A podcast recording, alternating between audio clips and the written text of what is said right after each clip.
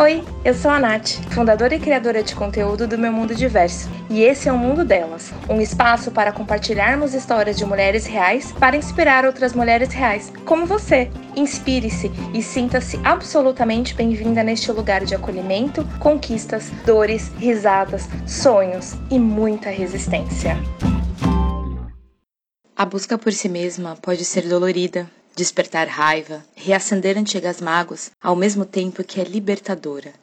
Transformar seus medos em sonhos é um caminho muitas vezes solitário, mas não na história da Juliana Soares. Ela se viu amparada por sua rede de apoio, por mulheres fortes, por sua família, para que a luta por seu sonho de maternidade fosse vivida em sua plena felicidade e resistência. Olá, gente, tudo bem? Sejam muito bem-vindos e bem-vindas a mais um episódio do Mundo Delas. Hoje a gente está com uma pessoa super especial que eu tenho um carinho enorme, a Juliana. A Ju vai contar um pouquinho dos desafios que ela passou na vida e vocês vão ver que é uma história incrível e que ela não se enxerga dessa maneira, mas eu tenho muito orgulho por ela, porque acho que no momento que ela revisitar essa, essa história dela, ela vai entender o porquê eu tenho tanta admiração. Ju, muito obrigada por você ter topado compartilhar conosco é, a sua história. E para a gente começar, para que as pessoas rapidamente saibam quem é a Juliana, eu vou pedir para você resumir em um tweet. Quem é Juliana Soares? É bom, obrigada pelo convite. Estou me sentindo muito honrada de estar aqui com você. Também te admiro muito, Nath. Você sabe disso. E você é um presente que, que a vida me deu. É, em um tweet, hum, a Juliana é mãe da Mora, curiosa, determinada, que gosta muito de gente, de abraços e que está buscando se conhecer e se equilibrar cada dia mais. Boa. Como a gente no podcast a gente só tem o poder da sua voz, eu vou pedir para você fazer uma autodescrição física para que as pessoas consigam imaginar a sua imagem. Bom, eu tenho os cabelos cacheados, né, crespos, é, na altura do, do ombro, escuros, eu sou morena clara, né? Bem é, mais para claro. É, os olhos castanhos. Eu tenho um sorriso largo. É, tô sempre sorrindo. Eu falo que eu não consigo esconder os dentes. eu tô sempre sorrindo. Eu sou baixinha, tenho 1,59m muito bem contados. Tô vestindo uma camiseta preta. Vocês vão ficar ouvindo passarinhos no fundo porque eu tô na casa de, do interior dos meus sogros. Boa. Ju, se a sua história de vida fosse um slogan de um produto ou serviço, qual que seria? Super desafio esse, hein? E aí eu vou, eu vou no mais fácil, que é o do Bombril Mil e Uma Utilidades porque até quando eu olho para minha trajetória, eu sei que tem muitas facetas minhas e que cabem em vários lugares, né? E, acho que eu sou uma pessoa muito adaptável também às oportunidades ou a falta dele, né? Então acho que, que esse cabe. É mil e uma utilidades do Bombril. Boa. Bom, como a gente conversou, a ideia desse projeto é a gente conhecer né, a fundo a sua história, suas conquistas, seus aprendizados, mas também as dores né, que te fizeram lutar, resistir, né, e para que essa, essa história seja inspiração para outras mulheres que porventura estejam nesse momento lutando como você lutou, para que elas entendam que elas não estão sozinhas. Então, é, a primeira coisa que a gente quer saber é quem foi a Juliana na infância. Então, você tem a, uma primeira lembrança de infância? Tenho uma que, que sempre é uma é, que legal, né? A gente está falando aqui num, num, podcast, né, de um programa falando sobre história de mulheres e a minha história, a minha grande referência é minha mãe. Então, a minha primeira lembrança é eu brincando embaixo da mesa com feijões minha mãe escolhia o feijão para fazer, e aí aqueles que ela ia jogar fora, ela me dava para eu ficar brincando ali de, de, cozinhar também. Eu embaixo da mesa cozinhando com os meus feijõezinhos ali, e enquanto ela cozinhava. Então, aquela coisa de repetir o que ela tá fazendo, sabe? Essa é uma das minhas primeiras lembranças, assim. Fofa. E, e como que você descreve a sua formação familiar na, na sua infância? Tá. Bom, como é, acho que a maioria das famílias brasileiras, eu fui criada pela minha mãe, né? Minha mãe foi mãe solo. Então, até os sete anos, meus pais foram casados. E aí, depois disso, só minha mãe que que me cuidou, né? E não só ela, as minhas tias, algumas é, cuidadoras é, e também escola, né? Então, a minha formação nesse ponto é muito parecida com a de muitas famílias, muitas outras Julianas do nosso país. Aí de referências, né, até dentro da, da própria família, eu tive alguns tios, é, referência masculina, né, que um tio, na verdade, que era super divertido e, e que fazia esse papel de, de pai, nessa, para mim, principalmente depois dos sete anos. Então foi, como eu posso falar, é que quando fala assim de formação, né, eu fico pensando assim na, nas referências, que quem, como é que foi, como foi essa infância da, do ponto de vista de quem me cuidou, né? Então, foi, foi muito com as minhas tias, né? Minha mãe trabalhava muito, minha mãe nunca tirou férias, por exemplo, né? Então, porque ela tinha que me sustentar. Então, foi com as minhas tias, e aí eu tenho várias coisas que eu aprendi com elas e que me marcaram. Foi muito com os meus primos, da mesma idade que eu. Minha mãe tem muitos irmãos, né? Então eu tenho muitos primos e é o melhor presente da vida para uma criança que não. Eu até os 10 anos eu não tive irmãos, né? Então era o melhor presente que eu podia ter. Acho que é isso. De formação, né? De, de constituição de família. Minha mãe, né? Que é o meu principal meu principal alicerce ali. Você disse que até os 10 você não teve irmãos e depois dos 10, como que foi? Bom, minha mãe sempre foi uma mulher. Eu tenho que contar a história dela. minha mãe sempre foi uma mulher muito independente. Minha mãe não teve mãe. Quando ela tinha 13 anos, minha avó faleceu. Minha avó faleceu com 42 anos de diabetes, né? Naquela época, né? É, pobre, né? Não, não tinha recurso e tudo mais. E aí ela teve que se criar e criar os irmãos mais novos, junto com a minha madrinha, que era cinco anos mais velha que ela. E então minha mãe não, não teve muito aquele tabu de tipo, ah, como que deve ser uma família, como que deve. Não tabu, né?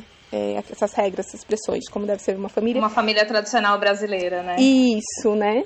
Quando ela decidiu ter o segundo filho, porque eu sempre quis ter um irmão, ela foi para uma produção independente. Ela não tinha dinheiro para fazer uma fertilização, por exemplo. E aí ela namorou com uma pessoa só para poder engravidar. E ela super decidida, super independente, foi lá e fez esse combinado. E aí ela engravidou da Luana, a minha irmãzinha, que infelizmente viveu só até cinco meses de vida. Ela teve uma pneumonia rara lá e que acabou levando ela.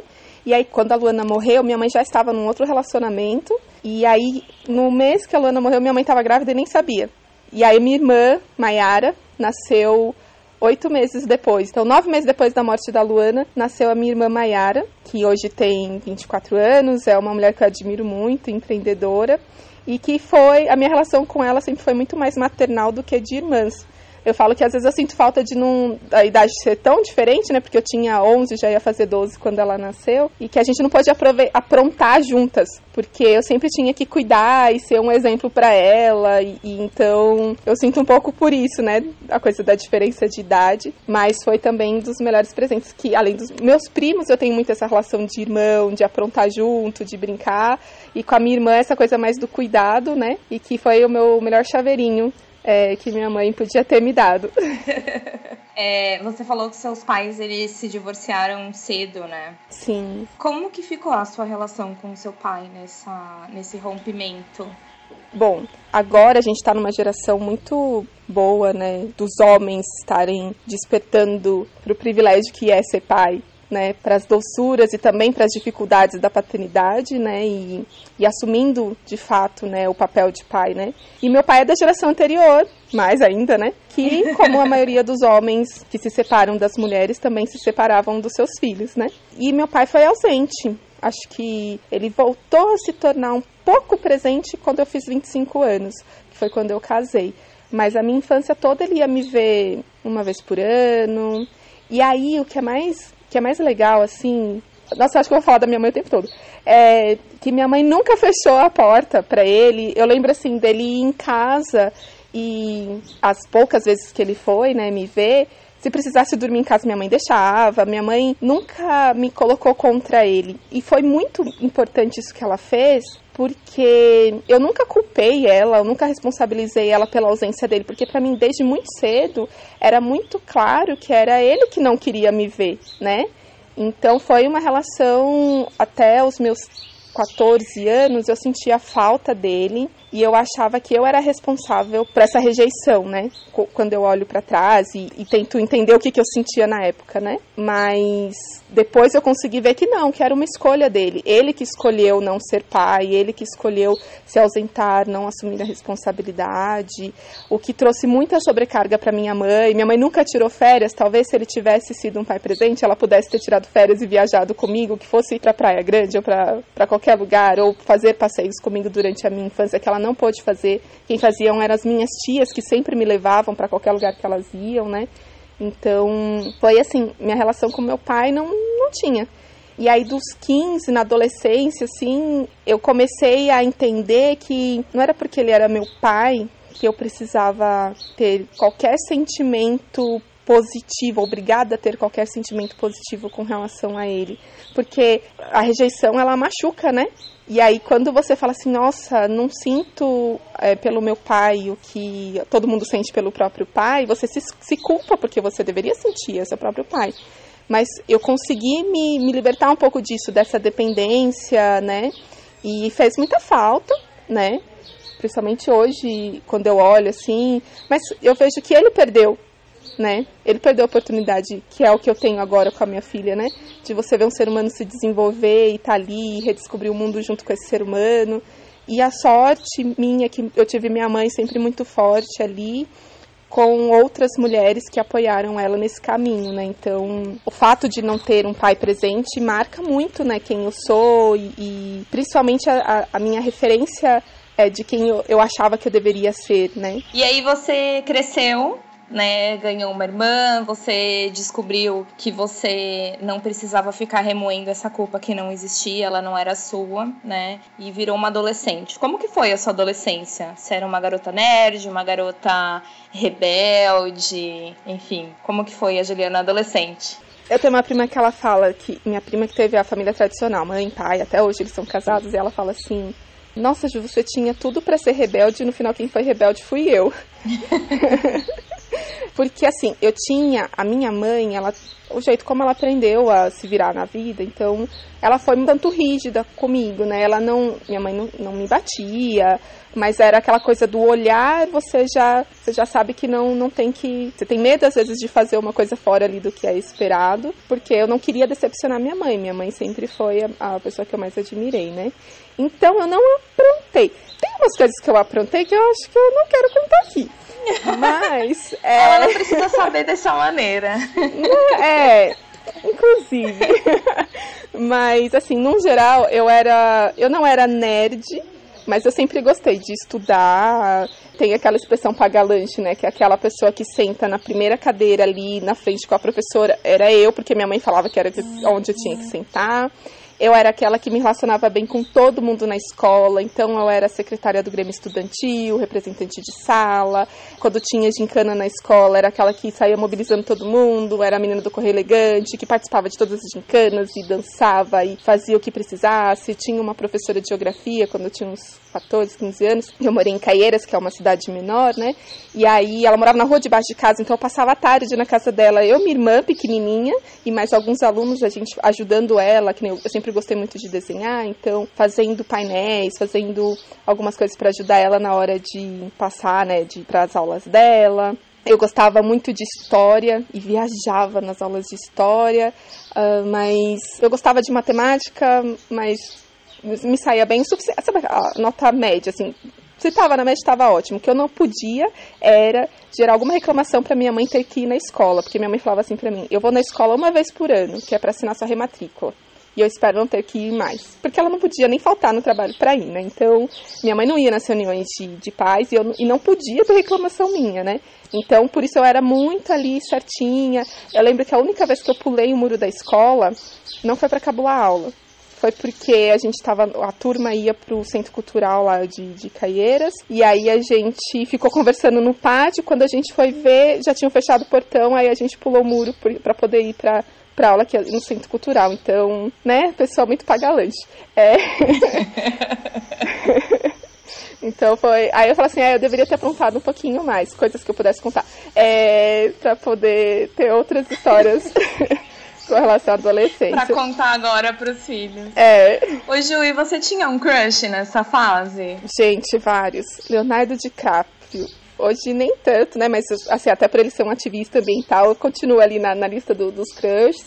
Thiago Lacerda, o Kevin do Backstreet Boys e o Rodrigo Santoro e o Márcio Garcia. Gente, hoje é tudo gente com 50 anos ali, com 40 e poucos anos. Que continuam lindos, né? É. O tempo foi bem generoso pra todos eles. O Kevin eu não tenho certeza, mas os outros É. eu sei que estão muito bem obrigada, né?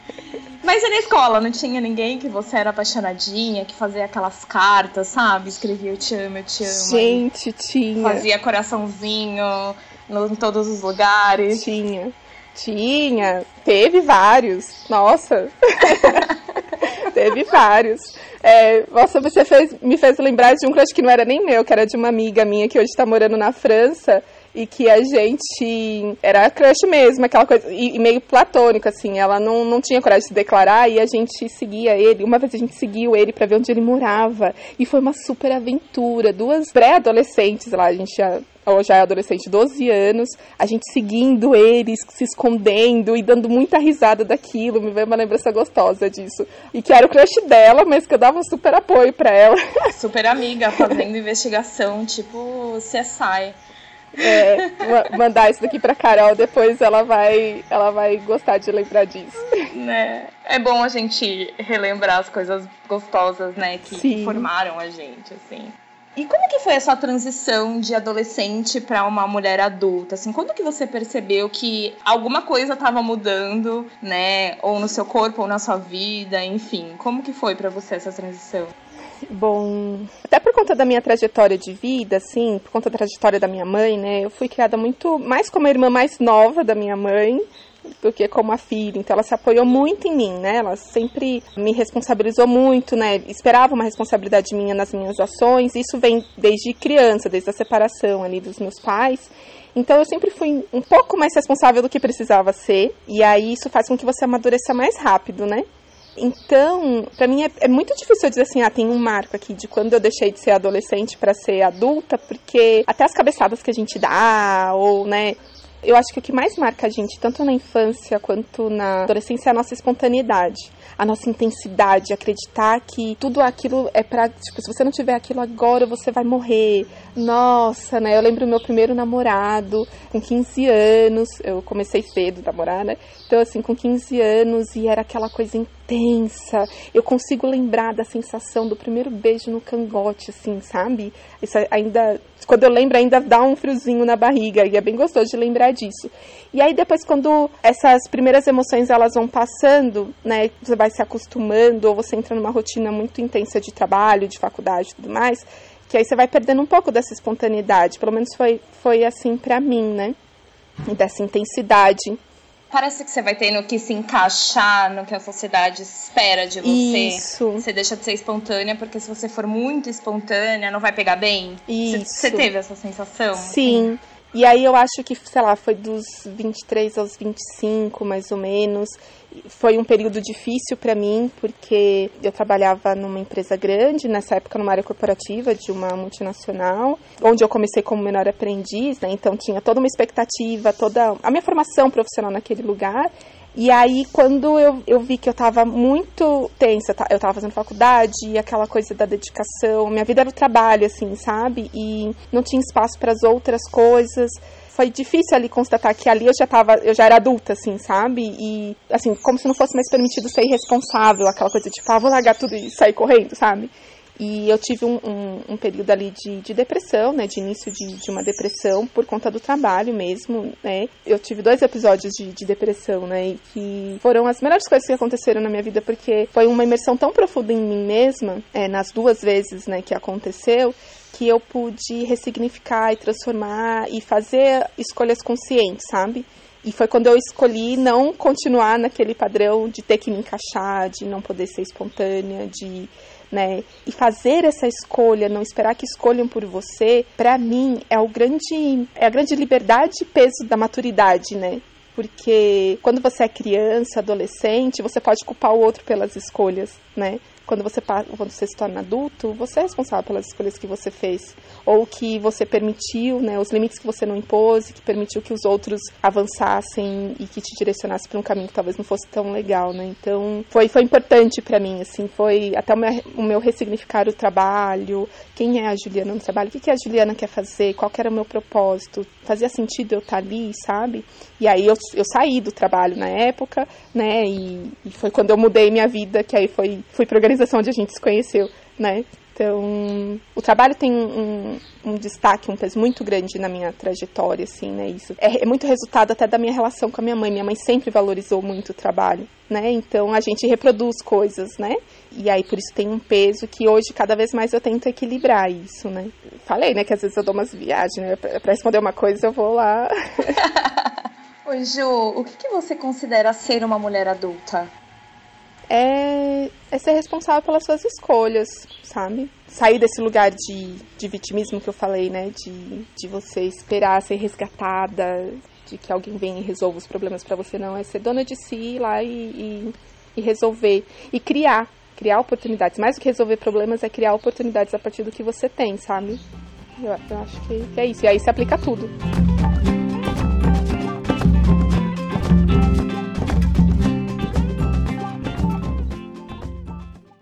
Bom, a gente conheceu a trajetória da Juliana família, da Juliana mulher, né, da Juliana que aprontou na adolescência. Quem é a Juliana profissional, assim? No que, que você se formou, o que, que você estudou, no que, que você trabalhou, o que, que você faz hoje, né, nessa parte da sua vida que você considera tão importante que é o trabalho?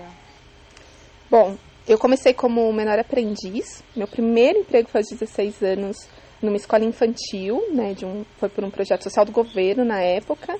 E aí, dali, com, eu fiquei um, um ano nessa escolinha, com 17 eu fui para uma distribuidora de energia elétrica, ainda como menor aprendiz, beneficiada por um projeto social. E quando eu entrei, com 16, 17 anos, eu queria fazer artes plásticas, ou psicologia, ou filosofia. Essas eram minha, as coisas que eu gostaria de fazer. E aí, quando eu entrei nessa empresa, eu trabalhava porque eu precisava ajudar em casa e eu me deparei com algumas realidades, né? Então, se eu fosse, eu não tinha condições de pagar uma faculdade, se eu quisesse fazer artes plásticas, eu lembro de fazer as contas, assim, a Juliana é meio doida das planilhas desde sempre, né?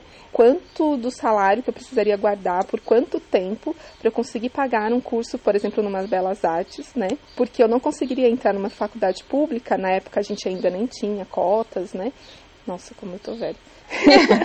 é... Então eu teria que. Por que, que eu não conseguiria entrar numa faculdade pública? Porque eu precisava trabalhar o dia inteiro, eu estudava à noite. Que horas que caberia dedica, minha dedicação para conseguir entrar numa, numa faculdade, né? E então é, eu vi que não ia dar. Aí o que, que eu pensei? Qual foi o meu plano? Eu vou ver no que, naquilo que eu posso aqui dentro da, dessa empresa, que é uma super oportunidade de estar aqui, me desenvolver, que vai me dar um bom salário para depois eu fazer artes plásticas. Então, minha trajetória foi assim. Então, enquanto eu estava lá, eu trabalhei em, no, no, atendimento ao público, eu trabalhei numa área técnica, eu trabalhei na área de saúde, segurança e meio ambiente, eu trabalhei na área de comunicação. E aí, a minha formação foi muito administrativa. E eu entendi que eu tinha que fazer administração de empresas, porque era onde eu poderia me desenvolver melhor. E aí, dentro da, do, do curso, eu falei, nossa, eu vou trabalhar com comunicação, tem tudo a ver com a parte de arte também, eu posso juntar as coisas. Então, eu sempre ia aproveitando as oportunidades, né? Então eu me formei em administração e aí quando eu estava terminando a faculdade, que eu entrei tarde também, eu entrei com 21, quando eu deveria estar saindo foi quando eu entrei porque foi quando eu tinha condições de pagar, quando fui beneficiada também por um outro projeto social, onde a gente conseguia 40% de desconto né, na, na faculdade. E aí, um grande diferencial foi que tudo que eu, que eu via no curso, eu conseguia ver aplicado no meu dia a dia, porque eu trabalhava numa grande empresa. Isso me diferenciava até dos outros alunos, né? Então eu, eu fui aproveitando as oportunidades. Aí quando eu estava terminando, né, até para fazer o TCC e tudo mais, eu já estava numa área de que era área de comunicação e responsabilidade social da empresa. E aí eu falei, é com isso que eu quero trabalhar. Eu fui beneficiada a minha vida inteira por projetos sociais, eu quero trabalhar com algo que possa retribuir para a sociedade, né, e também possa dar oportunidade para outras pessoas, onde a gente possa transformar realidades, né? E aí foi quando, né, aí eu já estava há oito anos nessa empresa, que aí eu decidi sair para trabalhar com responsabilidade social. E aí foi quando entrei no Instituto Etos, que é onde eu tô até hoje. Eu tô há 10 anos no Instituto Etos. E aí lá então eu fiz vários outros cursos relacionados à temática e fiz uma pós-graduação né, na, na FIA é, de gestão socioambiental, gestão estratégica para sustentabilidade, né? E que também é um grande divisor, né? O Etos é uma grande escola, né? A gente já conversou disso, né? E então lá, assim, eu tive acesso a conteúdos, a, a informações, a pesquisa, mas principalmente a pessoas que me ensinaram e me ensinam tanto e que ampliam minha visão de mundo e de sociedade.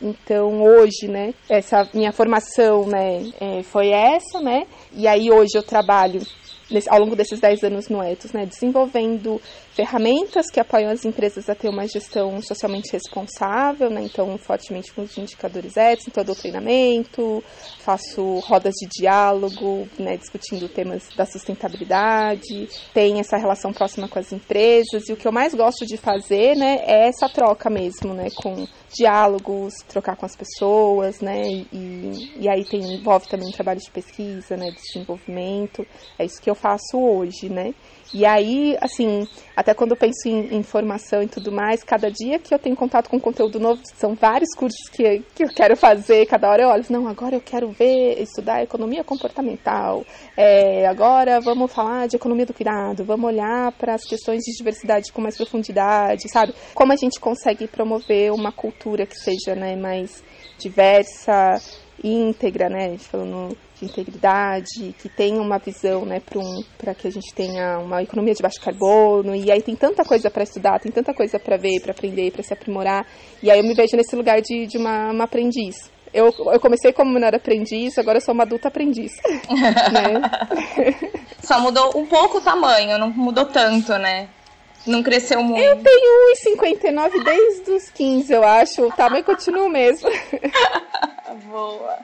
Ju, hoje você é casada, né, com, com o Vinícius e eu acompanho a relação de vocês, né, porque a gente tem uma, uma relação pessoal. Mas como que foi? Como que começou? Como que vocês conheceram? Conta essa história de vocês dois. O Vi, a gente tá junto há 18 anos. Ele foi meu terceiro namorado. Eu tinha acabado de sair de um relacionamento abusivo e mesmo com 16, 17 anos, e, e, meu namorado na época também tinha essa, essa idade. E aí o Vi foi um, foi um presente, assim, porque foi outro tipo de relação e continua sendo, né? Que já começou muito, muito séria, né? O nosso primeiro beijo a gente já tava namorando. É, ele é muito tímido, Vinícius. Eu tinha terminado, né, um relacionamento, aí ele levou acho que uns seis meses para criar coragem para falar que queria namorar comigo, né, e, e, já começou sério. Então, o primeiro beijo a gente já estava namorando, e aí depois, na mesma semana, ele conheceu minha mãe, eu conheci os pais dele. A gente nunca deu um tempo nesses 18 anos, ou se separou, teve discussões, tudo, mas sempre muito, muito tranquilo, sabe? Por isso que eu, né, foi saindo de, um, de uma relação que não foi legal, que teve várias coisas bem difíceis, e aí entro numa, né, nove meses depois eu comecei a namorar de novo, aí você tem aquele C6, mas ele foi a pessoa certa e continua sendo a pessoa certa. A gente namorou por quase oito anos, e aí a gente já tá casado há dez, né, então são, são 18 anos de relação. E ele é o meu parceiro de vida e que é a minha melhor escolha, assim, sabe? E, e, ao longo desses 18 anos a gente ah, tem altos e baixos, a gente passou por algumas dificuldades, né? Pensando, até mesmo né, hoje, hoje eu tenho minha filha, né? Mas até a Mora vir a gente enfrentou a infertilidade. E aí eu não sei se é, com outro parceiro teria tido, teria tido mesmo, a mesma parceria, né? Que ele teve comigo, né? E, e é, é, muito legal olhar para esses 18 anos e ver o quanto a gente cresceu, o quanto a gente aprendeu um com o outro e é bem, bem legal pensar daqui para frente, assim, sabe? Nas coisas que, que a gente ainda quer viver juntos, nas coisas que a gente precisa acertar, porque, né, sempre tem coisas que, que a gente precisa acertar, né? E nas coisas que a gente ainda vai viver. Aprender, né? né? Como você mesmo diz, né? Exatamente. Também no relacionamento a gente vai aprendendo. Ju, você falou que que teve uma relação abusiva e infelizmente é uma realidade ainda muito presente na vida de muitas mulheres e tal. Você acha que essa questão de se. Não sei se sujeitar é, é, é, é o verbo certo, né? Mas de, de, estar numa relação abusiva e muitas vezes não enxergar isso, pode também ser fruto da relação que você teve com seu pai, né? Do abandono. Você chegou a, a fazer essa, essa conexão, assim, na sua, na sua história? tem uma coisa que eu acho que todas nós mulheres, né, a gente é criada para estar disponível para o outro, a gente busca muito a aceitação e a validação do outro, né? E no meu caso ali, eu acho que não teve muito com, meu pai, mas mais com essa coisa de como a gente quer sempre agradar o outro, a gente sempre procura o problema primeiro na gente para depois enxergar o mal que o outro tá fazendo pra gente. Então eu sempre tive muito isso assim de tipo, ah, se acontecia qualquer coisa, às vezes você me bateu, mas eu, eu sempre tive uma lógica de pensar assim, o que que eu fiz para que ela me batesse, sempre me responsabilizando por uma coisa que às vezes a responsabilidade era sua. E com ele, ele conseguia fazer um, uma chantagem psicológica e emocional ali que se aproveitava dessa minha característica. Né? Então eu era sempre a culpada, a, a culpada sempre era eu para tudo mesmo, e ele me convencia disso. E a gente está falando de dois adolescentes de 16, 17 anos. A gente tinha exatamente a mesma idade, porque ele fazia, faz aniversário no mesmo mês que eu. E foi muito louco porque assim, a gente começou a namorar. Eu não sou, eu sou taurina, mas eu não sou uma pessoa possessiva, eu não sou uma pessoa ciumenta, e ele se incomodava com isso, porque ele achava que eu não não dava valor para ele porque eu não tinha ciúmes. E ele muito ciumento, muito possessivo. Então assim, logo que a gente começou a namorar, eu percebi que eu tava entrando numa furada. Aí eu falei assim, ah, se você vai ser tão assim, é, ciumento, eu não quero mais. Aí quando eu terminei com ele, ele chorou horrores. E aí eu fiquei com dó, voltei. E aí no que eu voltei, ele mudou completamente o comportamento dele, que aí é a característica do, do relacionamento abusivo, que é aquela pessoa que, que te bate, depois vem e te aí assopra, aí você fica, aí você acha que você que é a louca, porque você, assim, nossa, ele é tão romântico, ele é tão atencioso, por que que, né? E foi exatamente isso que aconteceu e que mais me assusta é porque nós éramos dois adolescentes. Era um dos primeiros relacionamentos dele e era o meu segundo relacionamento.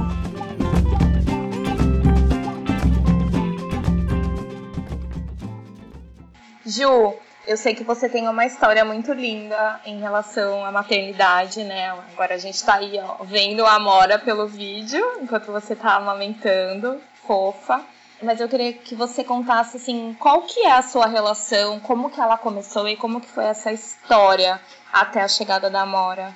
É, bom, por conta até, eu já falei, né, da minha relação muito maternal com a minha irmã, eu nunca romantizei a maternidade. Eu lembro dos perrengues, de tudo, então é, eu sabia que não seria, não é, não é um mar de rosas, mas que é muito lindo, né, e muito é, é uma experiência transformadora, né? É, eu tinha um desejo desde sempre, né, pela, pela maternidade. E aí meus planos eram, ah, eu casei com 25 anos, quando eu fizesse 30 anos, a gente já teria nossa casa, né? Aquela coisa que a gente pensa, né? A vida vai ser maravilhosa, tudo, tudo encaixadinho, cumprindo todo o checklist lá que é, é estudar, trabalhar, estudar, casar, ter filho, ter segundo filho e assim por diante, né? Então que a minha vida ia seguir isso. E aí, nos meus planos com 30 anos, eu começaria a tentar engravidar. Só que com 28 eu descobri que eu tenho um rim atrofiado. O meu rim direito é atrofiado, o esquerdo cresceu para suprir a necessidade, né? Então, minha, é minha, não tenho problema renal, né? Vida normal.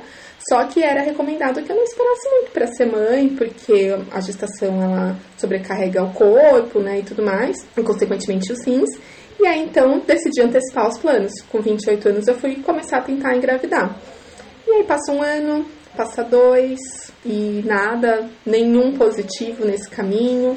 Aí você, é, no meu caso, né, aí comecei a, a investigar com o ginecologista, até que chegou o um momento que ele falou assim pra mim, olha, Juliana, não tem, da minha parte não tem mais o que fazer, você precisa ir para reprodução assistida.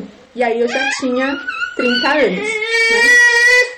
Uma participação especial de Amora nesse podcast e aí eu já eu tirei o fone, vou ter, vai pegar um pouco mais aqui do. É, que eu acho que é melhor, senão vai, vou arranjar briga com ela. Então, aí eu teria que ir para reprodução assistida.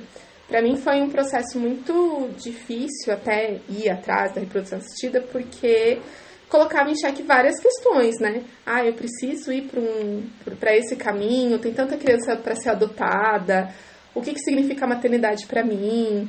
E aí eu entrei num um processo muito intenso de autoconhecimento, onde eu comecei, eu fui para um retiro de mulheres, e aí lá me vieram questões relacionadas à minha própria criação mesmo, mas a principal pergunta foi quais eram as minhas expectativas com relação à maternidade. Por que, que eu queria ser mãe? E, e, acho que esse foi, assim, a infertilidade foi, me tornou uma mãe melhor, assim, sabe? Não melhor, mas uma mãe mais consciente. De. Eu lembro da minha amiga falar assim: ah, eu quero ser mãe para poder ser uma mãe melhor do que minha mãe foi. Isso para mim, eu falo, não, a minha mãe fez o melhor que ela podia ter feito com os recursos e as informações que ela tinha. Eu vou ser uma mãe diferente dela, mas é, eu sei que ela deu o melhor dela, né? E, e, aí, nesse processo todo de desconstruir a maternidade, eu queria ser mãe por quê? Porque tinha, era o checklist, porque todo mundo é, e, e se todo mundo é, por que, que não estava acontecendo comigo? Quem era a Juliana antes de ser mãe? Então foi. Mamãe, mamãe, mamãe. Vamos lá com o papai? Eu vou soltar ela. Então, aí assim, eu queria. Eu, eu, entrei num processo muito intenso de, de descoberta de, de quem que era essa Juliana, por que, que ela queria engravidar, quem que seria essa mãe, quais eram as expectativas. E foi uma desconstrução, a ponto de eu chegar e chegar à conclusão que eu queria sim ser mãe, mas que eu queria ser mãe para redescobrir o mundo. Eu, ficou até uma frase bonita, assim, né? Porque eu pensei muito sobre isso, né? Então, é redescobrir o mundo pelos olhos de uma criança, sabe? Viver essa experiência junto com uma criança e.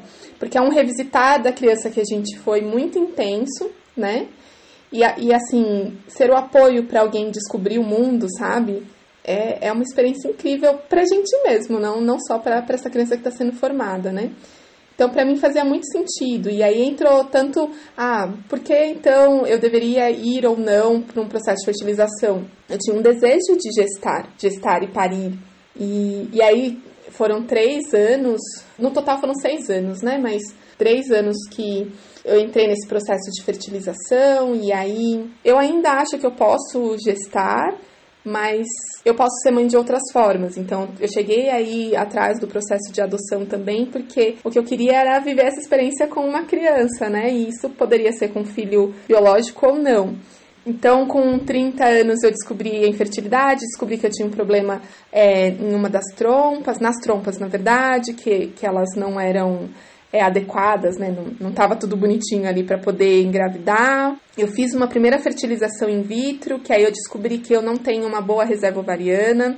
É, e que isso implica bastante, significa que eu vou entrar mais cedo na menopausa, e eu tive poucos embriões, né?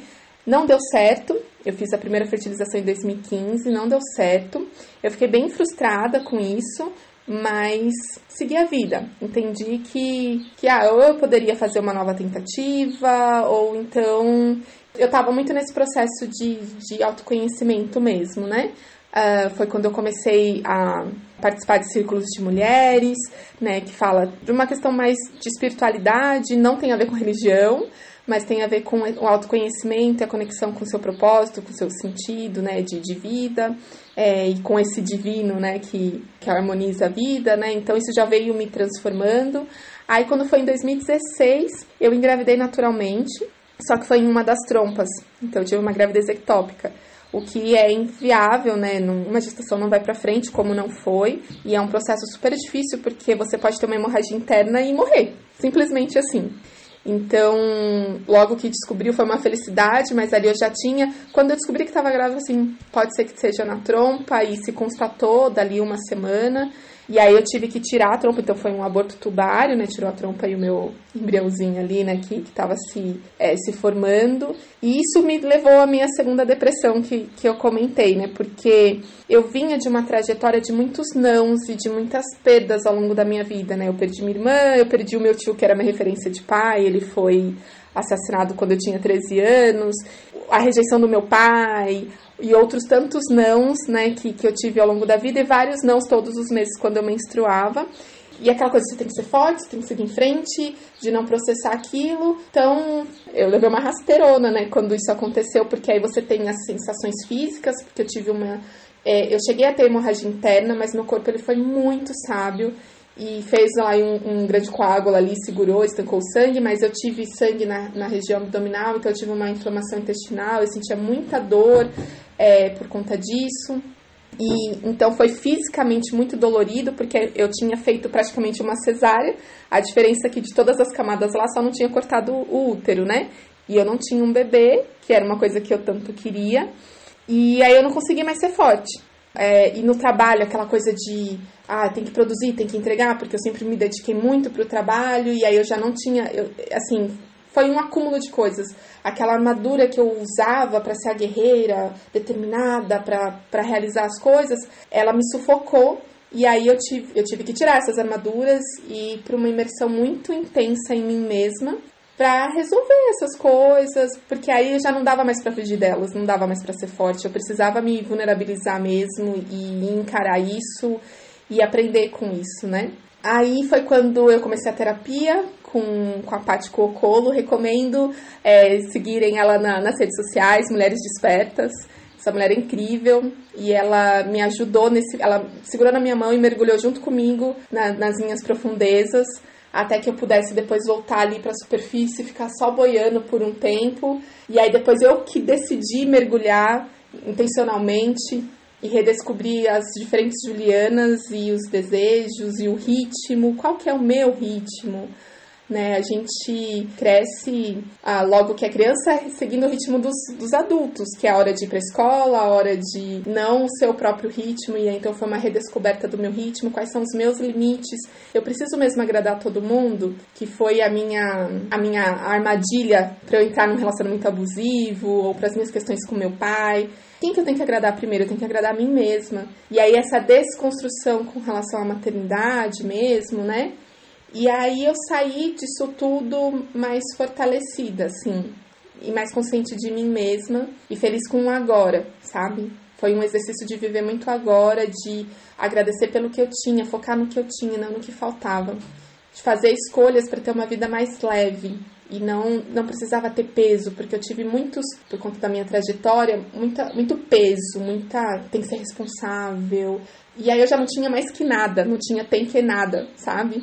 Então foi libertador. A depressão foi das últimas coisas recentes, a melhor coisa que aconteceu na minha vida, porque foi ela que liberou energia até para que minha filha pudesse vir depois.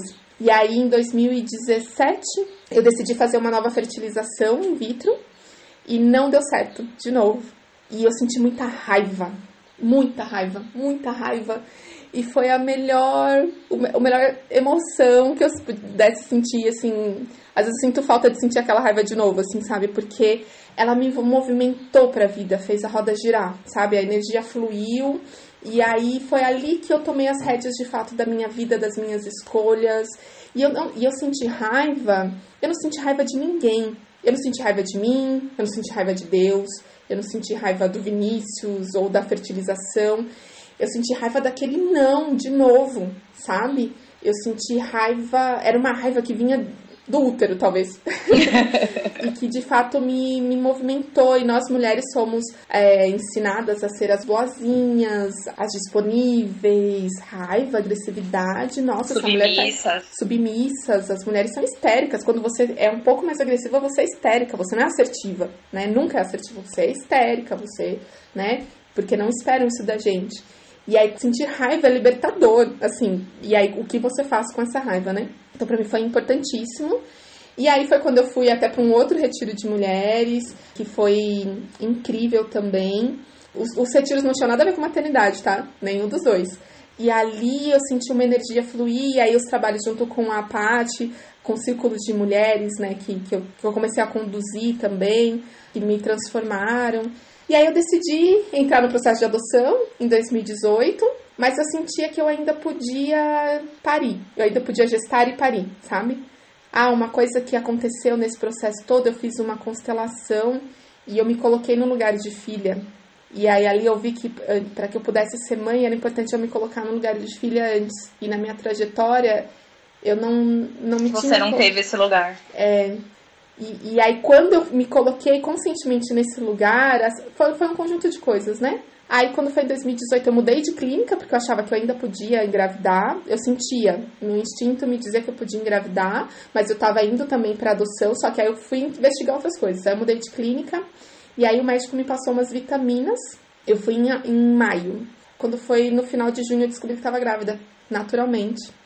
E aí, assim, foi um baque na hora que eu descobri que eu estava grávida porque eu tava numa, numa crescente, assim, sabe quando aquele meu maior sonho que era engravidar já não tudo bem se ele não acontecesse, eu já tinha tanto uma aceitação de quem eu era, com foco naquilo que eu tinha, que tudo bem se eu não engravidasse. Eu já eu achava que valia a pena tentar, mas se não acontecesse não teria problema. E ao mesmo tempo eu estava indo lá pro, pro processo de, de adoção, que também poderia levar mais tempo. Eu não tinha mais uma urgência pela maternidade, porque eu estava me maternando os meus projetos, os meus sonhos, os meus desejos.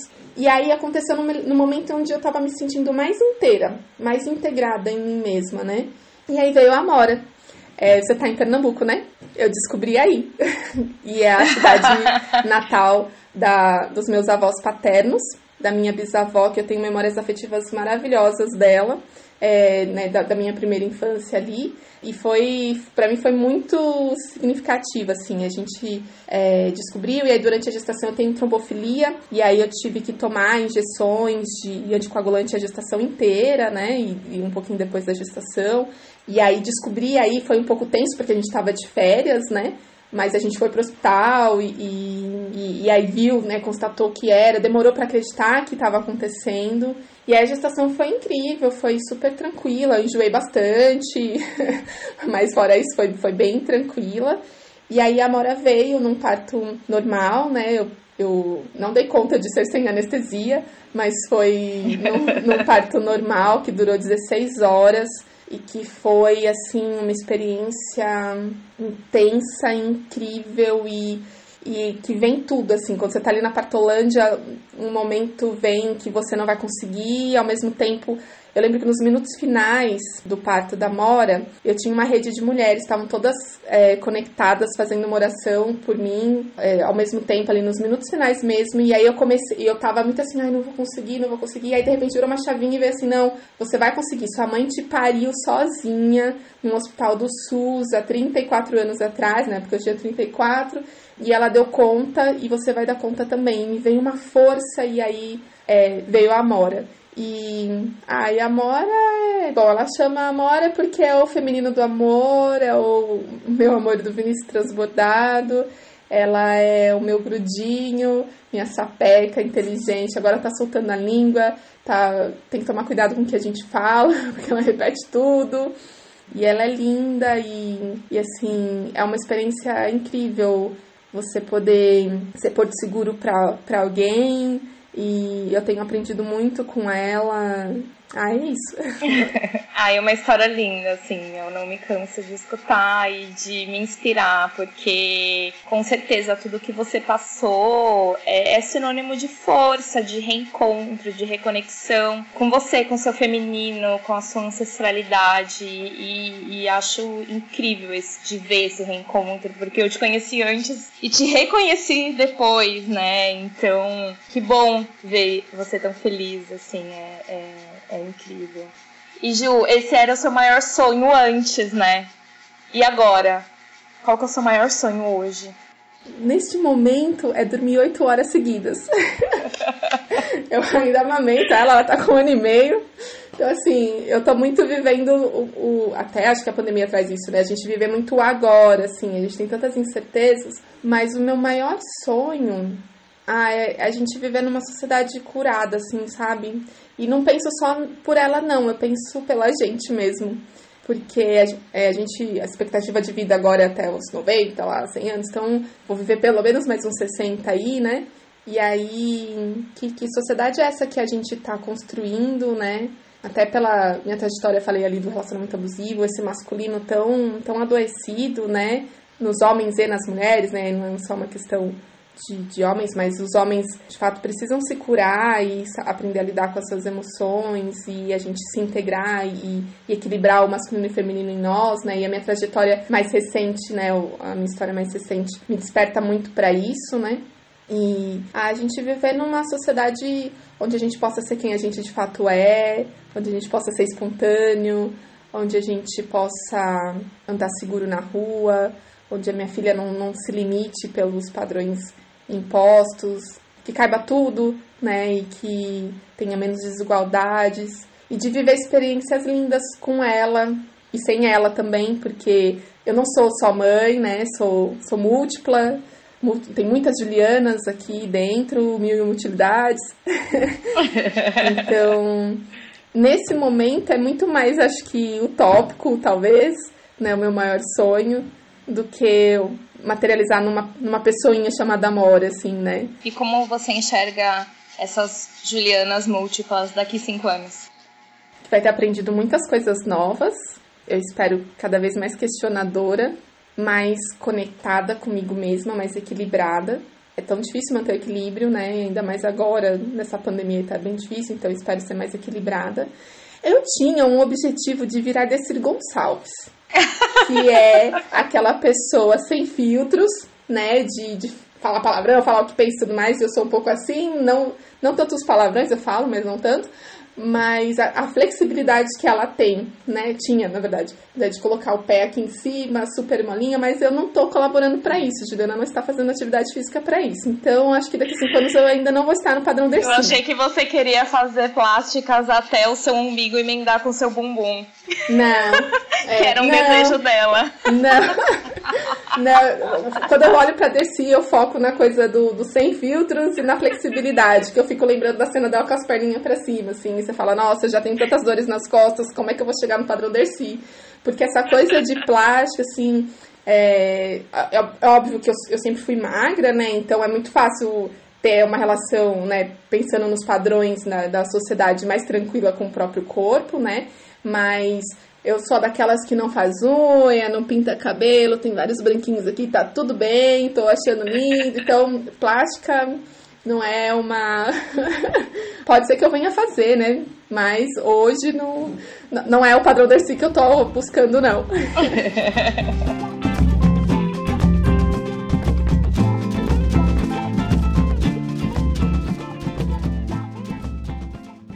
Boa, vamos fechar agora com uma sessão ping-pong. Eu vou falar ah, os itens e aí você fala a primeira coisa que vier na sua cabeça, tá? Tipo, resposta pronta. Número da sorte. Sete. Cor preferida. Azul. Uma comida. A panqueca da minha mãe. Um drink. É, eu gosto de caipirinha de saquê porque tem gosto de suco. um lugar. É, Arraial do Cabo. Cachorro gato. Cachorro. Praia ou cachoeira? Cachoeira. Uma saudade. Meu tio João. Uma viagem inesquecível. Cuba. Uma frustração. Não ter terminado o curso de design gráfico. Mas eu até meio que me aproveito do que eu aprendi lá ainda. E ainda dá tempo, né, de fazer. Tá. Nem sei mais se eu quero. um sonho realizado. Amora. Uma referência feminina. Minha mãe. as mulheres da minha família, a Paty Cocolo e a Prensa Mitch. Ah, era só uma, né? Tudo bem, uma dúzia. uh, um livro. Mulheres que correm com os lobos. Eu sabia que você ia responder. um filme. Na Natureza Selvagem. Uma série. É... Merli. Uma música. Caramba, tem tantas aqui. Uma que chama Tribo, do Zé Modesto. É linda essa música, linda. Boa. Bom para as pessoas procurarem referências musicais novas. Ju, esse projeto ele foi desenhado para a gente conseguir impactar positivamente o maior número de mulheres possíveis ao redor do mundo, né? Não vamos fechar aqui só no Brasil. E essas mulheres possivelmente estão vivendo as suas lutas, as suas histórias, os seus desafios, as suas realizações. Então, pra gente fechar esse papo que foi incrível, assim, super inspirador e emocionante, eu queria que você deixasse uma mensagem para essas mulheres que estão escutando você, a sua história, enfim. Bom, uma mensagem pra gente, e aí serve para mim mesma, pra gente nunca deixar de acreditar na gente mesma, buscar aproveitar as oportunidades que aparecem no caminho. E se não aparecer o quanto a gente cria, não ter medo de, de pedir, de perguntar, de se apresentar, de desbravar esse o desconhecido, escolher quais batalhas que a gente quer enfrentar. A gente não precisa carregar o mundo nas costas, olhar para o próprio corpo, respeitar seu próprio ritmo e admirar e se inspirar em outras mulheres. A gente não precisa competir. Isso é uma história que contaram pra gente que a gente não precisa competir. A gente ganha muito mais colaborando uma com as outras e a gente colabora muito umas com as outras, até com quem a gente não conhece. E a gente precisa reforçar isso cada vez mais e se juntar cada vez mais para a gente conseguir transformar as nossas pequenas ilhas e, e o mundo como um todo.